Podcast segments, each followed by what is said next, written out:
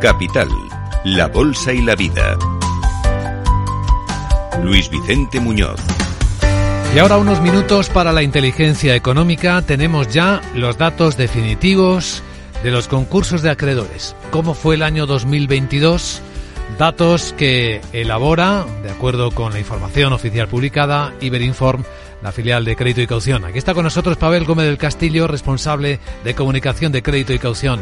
¿Cómo estás, Pavel? Buenos días. Buenos días, Luis Vicente. ¿Cómo fue el año 2022 en concursos de acreedores? Bueno, pues el dato de cierre lo que dice es que han incrementado un 22% el año pasado. Es una tendencia que sobre todo tiene que ver con el comportamiento de la segunda mitad del año, cuando se puso fin a la, a la moratoria concursal. Ahí hay un, hay un cambio realmente en el comportamiento de los de los concursos ya han cerrado con un incremento del 22% el año pasado.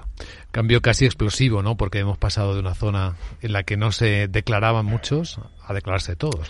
Claro, el comportamiento de la concursalidad en pandemia es bastante atípico porque precisamente uno de las de los objetivos de todas las medidas que se adoptaron era evitar una concursalidad que terminase destruyendo un tejido productivo que antes de la pandemia sí que sí que funcionaba. Entonces existió una moratoria concursal que estuvo vigente durante 27 meses, eh, que digamos concluyó el 30 de junio del año pasado.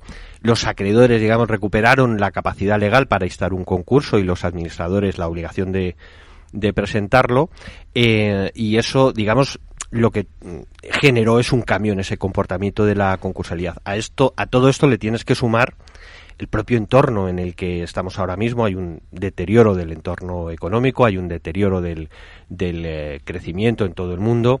Eh, hay una recuperación desigual por, eh, por, sectores, el crédito financiero se está endureciendo, la inflación está apretando los, los costes, los márgenes con los que trabajan las empresas son más estrechos, la escasez de materias primas y las interrupciones, digamos, en la cadena de valor siguen, siguen ahí, han seguido ahí muchos meses. Todo esto presiona muchísimo a las empresas y esto también explica eh, no solo el incremento de la concursalidad que ya se ha producido, sino el que nosotros prevemos que se seguirá produciendo en 2023. ¿Hay muchas diferencias por sectores? ¿Dónde están los mayores incrementos concursales?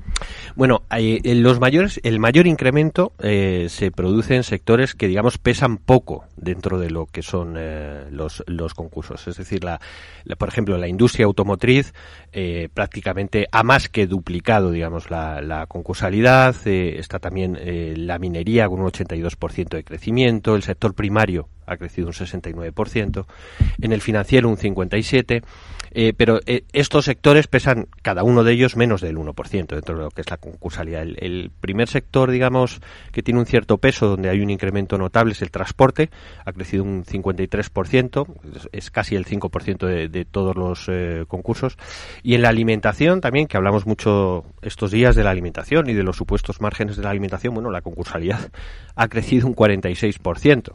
Eh, realmente, eh, si, analizamos los sectores que más pesan dentro de la estadística, el, que más pesa es la construcción y el inmobiliario, es un 23 de, todos los eh, concursos. Y el incremento en este, en este sector ha estado por encima de la media también. Eh, le ocurre lo mismo al comercio, que tiene un peso también muy importante, pesa un 22% en la totalidad de los concursos y ha crecido casi un 37. ¿no?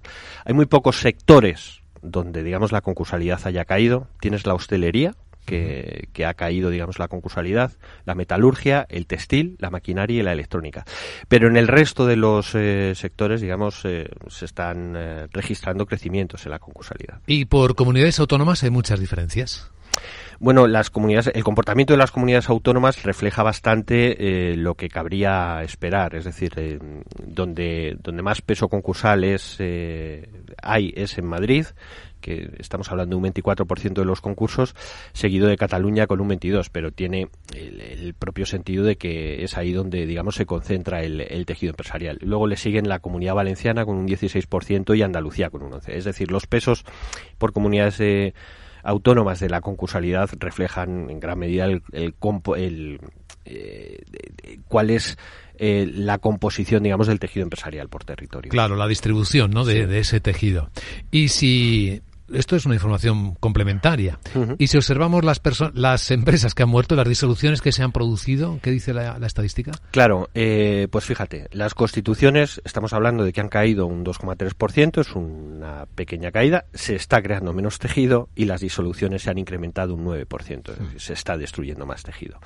Eh, aquí sí es eh, curioso la composición, digamos, por comunidades autónomas de las constituciones y las disoluciones, se ven cosas curiosas, ¿no?